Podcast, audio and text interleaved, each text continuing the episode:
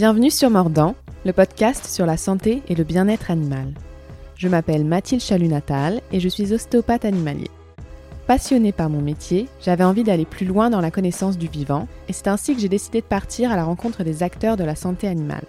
Dans ce podcast, je vous partage mes discussions avec des vétérinaires, des ostéopathes, des comportementalistes, des sportifs de haut niveau et bien d'autres.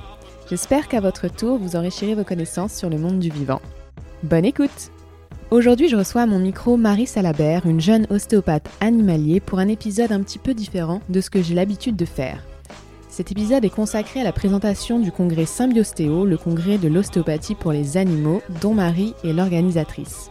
Cependant, Marie Salabert a un parcours euh, personnel et professionnel très intéressant pour son jeune âge, et c'est pourquoi je l'ai gardé pour un second épisode qui nous éclairera sur le cheminement qui l'a mené à 25 ans à organiser un second congrès professionnel international. Dans l'épisode du jour consacré au congrès Symbiostéo, on a parlé avec Marie d'interdisciplinarité, de faire du lien, de converger les acteurs de la santé animale au même endroit au même moment afin de faire avancer une profession. Bonne écoute Bonjour Marie, merci d'avoir fait le déplacement aujourd'hui jusqu'à Paris. Pour un épisode spécial, on va parler du congrès d'ostéopathie pour les animaux, le congrès Symbiostéo, qui aura lieu à la fin du mois d'octobre, du 21 au 23 octobre 2022 au Palais des Congrès de Lyon.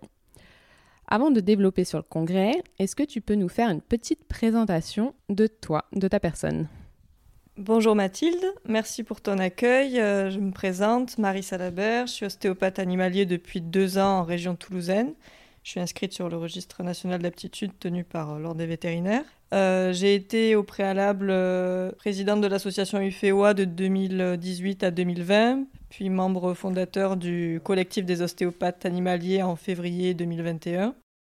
Et j'ai également été euh, la cofondatrice du congrès euh, Symbiostéo, le congrès de l'ostéopathie pour animaux en 2019. Et je suis l'organisatrice euh, de cette seconde édition de Symbiostéo qui aura lieu du 21 au 23 octobre 2022 au Palais des Congrès de Lyon cette année. Comment en êtes-vous venu à créer le congrès? Quel était le but de départ?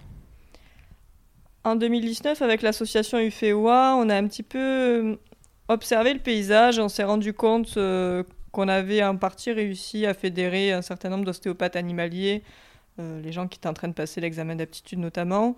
Et on s'est rendu compte que, en revanche, les ostéopathes vétérinaires et les ostéopathes humains étaient chacun dans leur coin et qu'on n'avait pas forcément de lien entre tous ces acteurs. Et donc, il y a eu une envie évidente euh, de créer davantage de liens, et c'est pour ça qu'on a créé le congrès Symbiostéo, donc la symbiose pour l'ostéopathie, le congrès de l'ostéopathie pour animaux. Et hum, au-delà d'organiser un congrès et des conférences, on n'organise pas un congrès pour organiser des conférences. Euh, on a vraiment eu la volonté d'organiser un congrès pour faire avancer toute une discipline, toute une profession, et hum, dans l'optique d'avancer dans la même direction.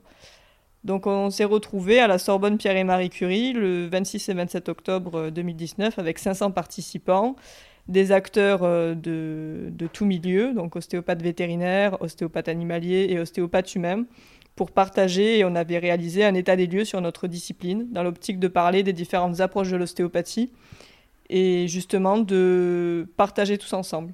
Il y a quelque chose, je pense, qui, était indéniable au début. Au sein de l'UFEOA, on s'est rendu compte qu'il y avait manqué beaucoup de liens entre les professionnels de santé animale. Et pour nous, étudiants, donc anciens étudiants, maintenant je suis professionnel, c'était impensable de pouvoir imaginer son avenir professionnel sans qu'il y ait davantage de liens entre les professionnels de santé animale. Je pense qu'on a une certaine euh, responsabilité en tant qu'acteur du monde animalier de parler pour les animaux, de prendre soin d'eux. Et ça passe par euh, améliorer nos relations pro et avoir la possibilité de communiquer mieux ensemble. Et ce congrès, c'était aussi là pour ça. Je pense que c'était pour réunir tout le monde, faire tomber des barrières s'il y en avait, et essayer d'avancer pour euh, tout simplement euh, progresser dans l'évolution de l'ostéopathie pour animaux en France. on s'est rendu compte après l'événement qu'au final, ça avait été un catalyseur de pas mal de choses, que beaucoup de choses étaient décantées et accélérées après qui n'aurait peut-être pas pu se faire sans cet événement. Donc on a eu l'envie de réorganiser une seconde édition là qui aura lieu en octobre 2022. Et la grande nouveauté de cette année, c'est qu'on fait tomber les frontières. Donc c'est on fait une édition internationale, donc Symbiostéo 2, le congrès international de l'ostéopathie pour animaux. On fait venir six intervenants étrangers, donc des États-Unis, du Danemark, euh, d'Angleterre, d'Allemagne et du Québec. Donc dans l'optique de parler encore d'ostéopathie à multivoix avec des gens et des professionnels de parcours divers et variés. Waouh, bravo. Et cette année en plus, il y a une thématique qui est des fondements historiques à l'évolution de l'ostéopathie pour animaux, rétrospective, actualité et perspective de recherche. Est-ce que tu peux nous parler de, cette thématique? Ben, Comme je l'ai dit avant, on fait un congrès pour faire avancer une profession. Quand on veut faire avancer un métier, je pense que c'est important de regarder le chemin parcouru, donc de regarder en arrière, de se demander, voilà, euh, de voir par là où on a dû en passer du début jusqu'à là où on en est maintenant au niveau du présent, de prendre un petit peu de recul sur ce qu'on vit à l'instant T, d'observer le paysage, et en même temps d'avoir un œil tourné vers le futur pour euh, se demander quelles sont nos perspectives d'évolution professionnelle et également d'un point de vue collectif pour euh, la structuration des métiers.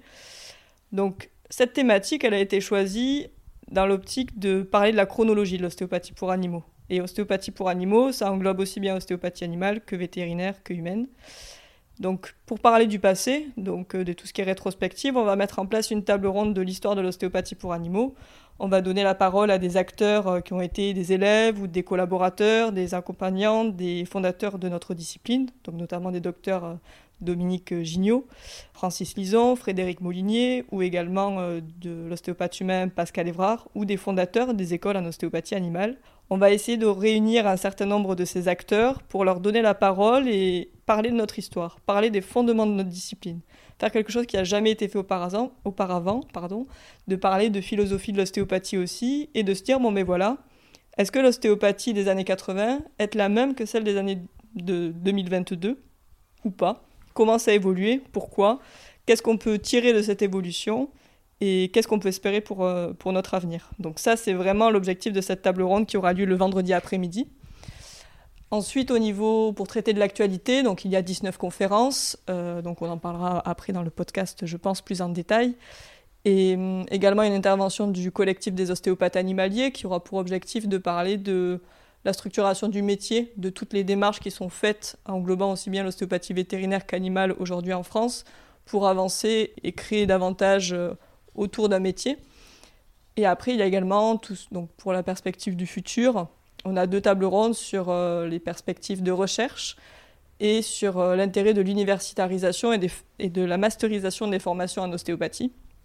Donc ça, c'est deux sujets qui sont en cours de développement en ostéopathie humaine et qui ne le sont pas du tout ou pas suffisamment, mais je pense qu'on peut dire pas du tout, chez nous en ostéopathie euh, animale. Et ça serait l'objectif de ces deux tables rondes, ça serait d'écouter ces acteurs de l'ostéopathie humaine, nous montrer où ils en sont, par quoi ils sont passés, pour essayer de donner envie à des gens de notre filière de faire de même et de créer des voies de passage, de créer des, parcours uniques, nouveaux, et tout simplement de, faire avancer notre métier euh, d'une autre façon que ce qu'il est actuellement. Donc euh, là aussi, ce sera sur euh, table ronde alors comme format. Oui, c'est ça. En tout, il y a 1h30 pour l'histoire de l'ostéopathie pour animaux, 1h30 pour euh, la recherche en ostéopathie et 1h15 pour l'intérêt de l'universitarisation euh, des formations en ostéopathie. Et comment tu as réussi à rassembler des personnalités qui peuvent avoir des idées divergentes autour d'une même table pour parler euh, de sujets tels que bah, l'ostéopathie pure et dure, hein, la philosophie, etc. Super intéressant.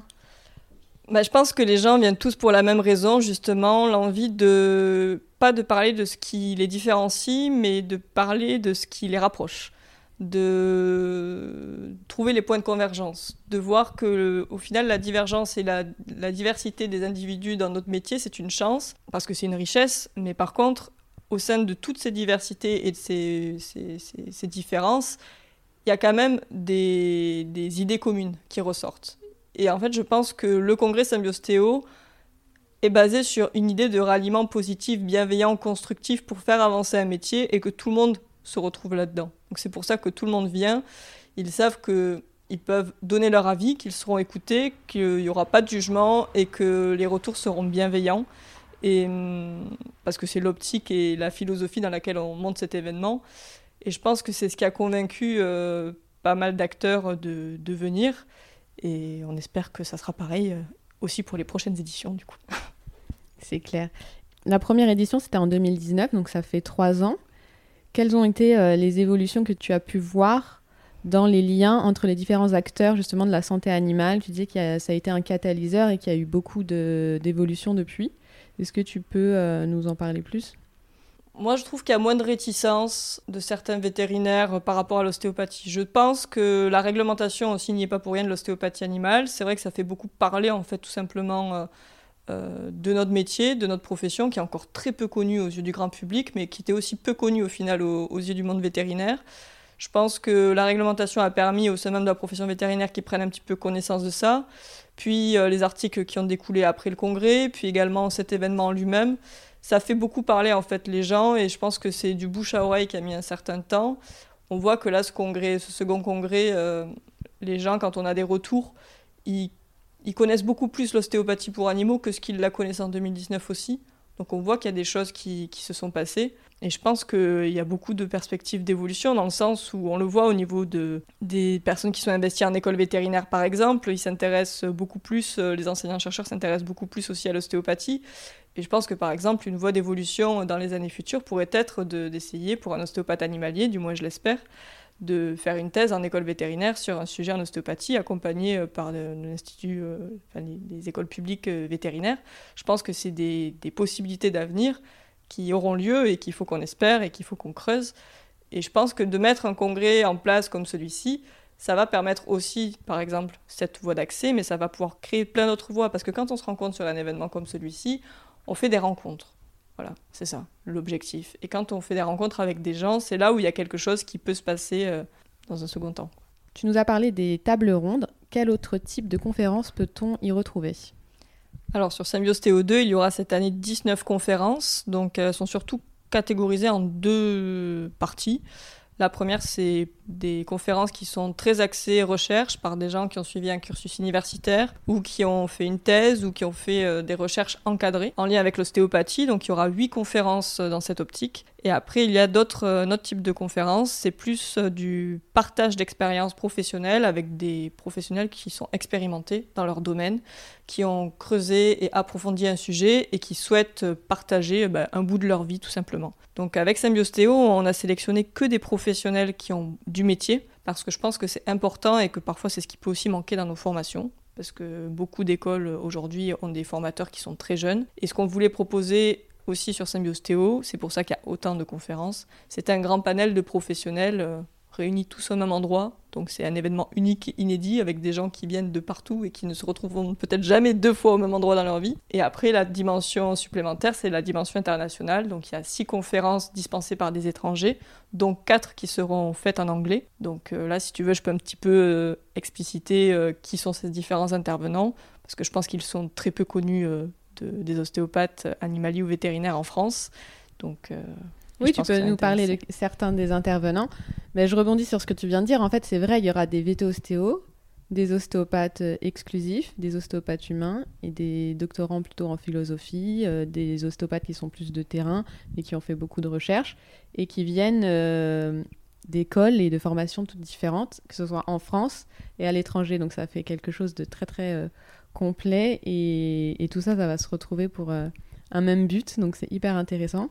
Quels sont les intervenants internationaux et même français euh, dont tu veux nous, nous parler? Je pense qu'on va pas, je vais peut-être pas citer tous les intervenants du programme parce qu'ils sont nombreux, il y en a 19, mais pour parler, un très long, pour parler un petit peu des intervenants internationaux, Déjà, sur la table ronde de l'histoire de l'ostéopathie, ils prendront aussi part sur euh, la vision de l'évolution de la discipline dans leur pays respectifs. C'est-à-dire que ça, c'est quelque chose qu'ils vont pouvoir aborder aussi bien la vision des États-Unis, euh, de l'Angleterre, de l'Allemagne euh, ou du Danemark. C'est des, voilà, ils vont pouvoir nous montrer comment ça s'est passé euh, chez eux. Donc ça, c'est en dehors de leur conférence. Et après, pourquoi est-ce qu'on les a choisis? Tout simplement parce qu'ils ont tous quelque chose d'unique de, et dans notre milieu et du coup, on a souhaité les faire venir. Je pense notamment au docteur Rike Schlutz, qui est danoise et qui a travaillé là ces dernières années sur l'adaptation des méridiens myofasciaux de Thomas Meyer euh, qui a été fait en humaine sur les chevaux et sur les chiens.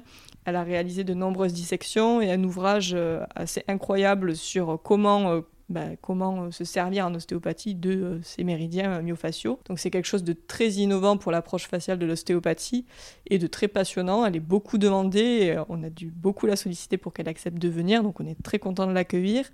Après, il y aura également le docteur vétérinaire Kevin Osler qui vient du Colorado donc on a arrivé à le convaincre de, venir du fin fond des États-Unis. Il a réalisé un certain nombre de recherches euh, en médecine vétérinaire. Euh, c'est quelqu'un qui travaille en école vétérinaire, donc l'Université du Colorado. Et il a notamment euh, suivi également une formation en chiropraxie, parce que là-bas aux États-Unis, il parle plus de chiropraxie que d'ostéopathie. Et il a sorti récemment le premier papier euh, le plus complet, à notre sens, de ce qu'on ait trouvé, mondial, sur l'impact des manipulations musculosquelettiques dans les thérapies manuelles, sur les chevaux et sur les chiens, montrer l'impact que nous avons euh, par le biais des thérapies euh, manuelles.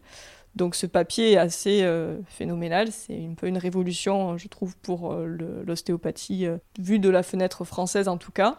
Donc on a été très content qu'il accepte de venir. Et surtout, ce qui est très intéressant, c'est qu'il a des perspectives pour euh, qu'est-ce qui peut être fait par la suite en recherche pour aller plus loin que ce qu'il a déjà fait lui. Donc ça, ça va être hyper intéressant. Je pense qu'il va beaucoup nous parler de ça et nous donner des idées de comment on peut chercher, dans quelle direction. Parce qu'au final, euh, aux États-Unis, ils font pas mal de recherches en lien sur les thérapies manuelles, alors qu'ils sont très peu nombreux en praticiens. Et nous, en France, on est très nombreux en praticiens et on fait pas beaucoup de recherches. Et ça, c'est quelque chose qui l'a beaucoup étonné et on en a un peu rigolé quand on, quand on échangeait. Et je pense que justement, on va pouvoir peut-être trouver des pistes, euh, des pistes intéressantes avec lui là-dessus. Oui, donner des idées aussi à certaines personnes parce que je pense qu'on n'y pense peut-être même pas. C'est même pas euh, une idée qu'on a en sortant d'école.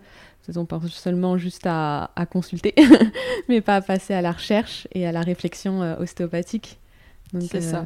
Peut-être allumer des petites lumières dans certains. Tout à fait. Puis on est, on est de plus en plus de jeunes professionnels. On sort sur le terrain, on a souvent entre, entre 23 et 30 ans. Et c'est vrai qu'à cet âge-là, euh, bah, certaines personnes peuvent euh, avoir envie de continuer des études ou de faire d'autres choses, de, creuser une piste. Donc euh, ça peut être l'opportunité d'eux. Après, on fait également venir euh, Janek Vlugen. Alors c'était le collaborateur de Pascal Evrard. Ils devaient monter ensemble la première école d'ostéopathie équine d'Allemagne dans les années 2000, sauf que Pascal Evrard est décédé avant. Donc Pascal Evrard devait amener lui toute l'approche musculo-squelettique et Janek Vlugen devait apporter toute l'approche viscérale de l'ostéopathie sur les chevaux. Il a adapté en fait la méthode de Jean-Pierre Barral euh, sur les chevaux, euh, donc depuis plus de 30 ans, qu'il la pratique et qu'il enseigne, et il a monté euh, le The Vlugen Institute.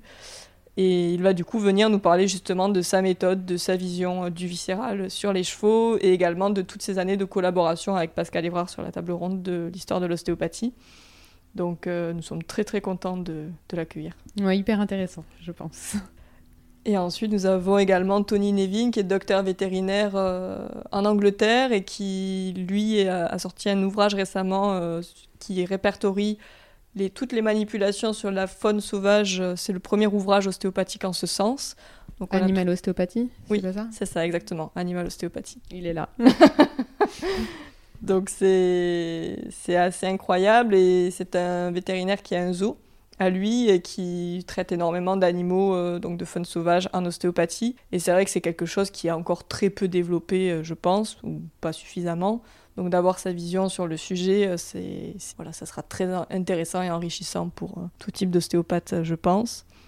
Et après, nous faisons venir deux Québécoises, Anaïs Beaupré et Isabelle Gilbert, qui sont ostéopathes humaines toutes les deux. Euh, Isabelle Gilbert a travaillé beaucoup sur les fascias et notamment sur les cicatrices de césarienne euh, chez les femmes. Et Anaïs Beaupré euh, sur l'impact de l'ostéopathie viscérale, montrer qu'est-ce qu'on fait en ostéopathie viscérale réellement, comment l'expliquer, quel est notre impact. Et ça, c'est deux sujets de thématiques également qui, qui sont très intéressantes et pas développées en France, du moins comme elles l'ont fait. Donc c'est pour ça qu'on les a fait venir.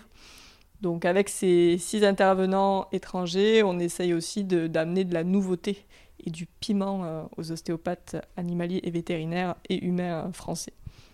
Oui, clairement, c'est une très belle, si très belle exclusivité là. On ne peut pas louper l'événement, ça c'est sûr. Et donc euh, l'événement s'adresse pas uniquement aux étudiants. Il y a trois ans, j'avais l'impression que c'était plus vers les étudiants. C'était peut-être pas le cas, mais c'était l'impression que moi j'avais. Comme c'était organisé par l'UFEOA, l'association étudiante, avec peut-être des sujets euh, dont on avait déjà parlé en cours, etc. Alors que là, les sujets de cette année, c'est très nouveau et ça enrichit euh, tout ostéopathe qui est déjà sur le terrain, je trouve. C'est ça. Bah, après, le premier congrès, c'était le premier congrès. Donc, il fallait, euh, il fallait qu'il y ait un one-shot, il fallait qu'il y ait quelque chose qui soit fait. On a fait un état des lieux de la discipline. Donc, on reprenait chaque approche de l'ostéopathie et on essayait d'avoir des, des, points de vue divergents pour qu'il y ait un maximum de, voilà, de, d'avis différents qui soient apportés. Là, cette année, c'est vraiment un congrès à connotation euh, professionnelle, euh, bah, inédit par rapport à tous les intervenants qu'il y aura, et, euh, et, où on cherche à parler de technicité vraiment et de, de choses nouvelles, et également de valoriser les intervenants pour leurs connaissances. Donc quand on parle d'intervenants expérimentés, c'est vraiment c'est ce qu'on cherche vraiment à mettre en avant sur, sur cet événement. Mais c'est assez vaste, on voit beaucoup de sujets et, mais aussi très précis. On rentre dans le concret, donc euh, on peut ressortir avec énormément d'infos. C'est ça. Et puis même au final, tu vois, sur euh, les acteurs en ostéopathie humaine qu'on a choisis, c'est tous des acteurs très investis en ostéopathie euh, dans la recherche. Donc notamment, il y a Pierre-Luc Lermite, Marco Gabouti qui gère la plateforme Cookie Learning, Franck Garnier, Agathe Wagner, Isabelle Gilbert et Anaïs Beaupré que j'ai déjà cité, ou alors Pierre Tricot que tout le monde connaît qui a traduit tous les ouvrages d'Andrew Tyler Steele, euh, donc euh, de l'anglais euh, au français. Donc déjà, nous avons un panel d'ostéopathes humains qui sont assez représentatifs et qui ont fait des choses dans leur parcours important pour l'ostéopathie. Et après, au niveau des ostéopathes vétérinaires français, nous avons quand même trois personnes qui se sont énormément investies dans leur vie pour l'évolution de l'ostéopathie vétérinaire. Donc je pense notamment à Jean Servanti, Jean-Claude Colombo et Patrick Chen c'est des gens qui, qui, ont 30 euh, ans de métier et qui ont côtoyé euh, bah, nos fondateurs, hein, Dominique Gignot et Francis Lison, Frédéric Molinier. Et après, nous avons également la chance d'avoir Eric Goyenval, qui est le seul enseignant-chercheur euh, en école vétérinaire, qui est anciennement chirurgien orthopédiste et ostéopathe, qui apporte sa vision bah, de la chirurgie orthopédique combinée à l'ostéopathie. Donc ça, c'est quelque chose de, très enrichissant aussi. On fait également venir Delphine Berrier qui va parler de la physiothérapie parce qu'elle est vétérinaire et physiothérapeute, mais travaille avec des ostéopathes animaliers et de montrer comment on peut travailler communément ensemble, intelligemment, et pour la prise en charge de l'animal, pour la prise en charge de la douleur pardon, de l'animal. Donc ça, ça va être aussi euh, quelque chose de très intéressant. Il y a également Natacha Jiménez, ostéopathe euh, vétérinaire, qui était très investie euh, dans la VETAO, une école d'ostéopathie vétérinaire, et qui est très investie sur les chevaux depuis de nombreuses années, qui va venir nous parler notamment de la réhabilitation du cheval sportif atteint de tendinothérapie.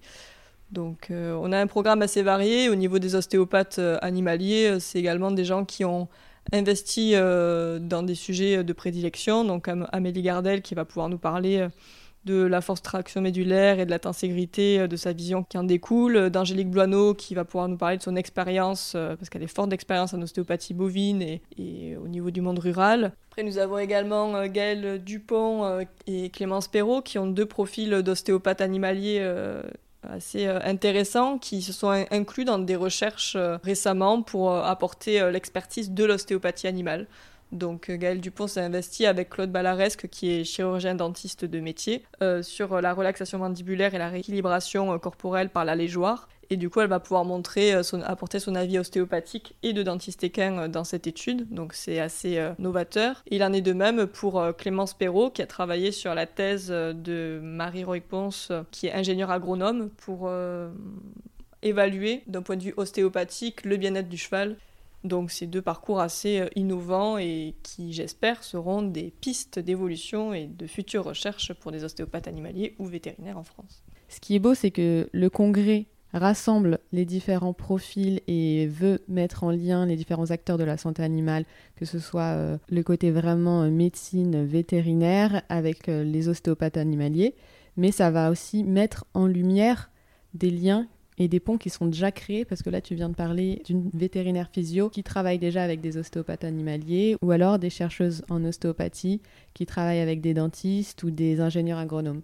Euh, ça va permettre de créer du lien dans le futur, mais ça met aussi en lumière des liens qui sont en train de se faire. Et c'est ça que je trouve intéressant. Euh, ça, ça m'a fait tilt quand tu les as présentés. Deux jours et demi de congrès, 19 conférences. Est-ce que euh, si on n'a pas le temps euh, de faire les deux jours et demi, on peut choisir une journée? Ou deux? Oui, tout à fait. Euh, on a les passes journées également qui sont disponibles. Donc tout est en ligne sur le site ufeoa.fr, la billetterie. Donc pour un étudiant, ça revient à deux jours et demi à 125 euros. avec l'adhésion à l'UFEWA en plus de 20 euros, donc à 145 euros.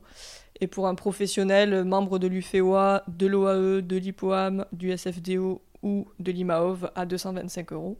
Et un professionnel qui ne souhaite pas être adhérent de ces organismes à 325 euros les deux jours et demi. Et après, vous avez les sous-tarifs pour la journée euh, disponibles également sur la billetterie et sur le site internet de l'UFEWA ou sur leur page Facebook ou sur l'événement également Facebook. Ok, bah de toute façon, je remettrai euh, le lien du, site de l'UFEWA dans les notes euh, du podcast pour ne pas avoir à chercher le site internet et pour que ça aille plus vite pour prendre ses places. Est-ce qu'on peut rappeler les infos principales euh, du congrès, le lieu, date, prix, pour qui? Tout à fait. Alors, le congrès Symbiostéo 2, le congrès international de l'ostéopathie pour animaux, aura lieu du 21 au 23 octobre 2022 au Palais des Congrès de Lyon. Et du coup, vous avez euh, une petite vingtaine de jours pour prendre votre place si ce n'est pas encore fait. Est-ce qu'on peut les prendre jusqu'à la veille? Oui. Ça fonctionne. Oui. Ok. On partagera le podcast à fond alors. Merci beaucoup Mathilde. Merci Marie. C'est la fin de cet épisode, merci de l'avoir écouté jusqu'au bout. J'espère qu'avec Marie, nous vous avons convaincu à prendre vos places pour le Symbiostéo, le congrès de l'ostéopathie pour les animaux. Alors que vous soyez encore étudiant ou professionnel, je vous laisse le lien du site pour prendre vos places dans les notes du podcast. En tout cas, moi je serai au congrès, ce sera l'occasion pour nous de nous rencontrer in real life. Merci encore pour votre écoute et on se dit à bientôt au congrès ou alors pour le deuxième épisode avec Marie Salabert.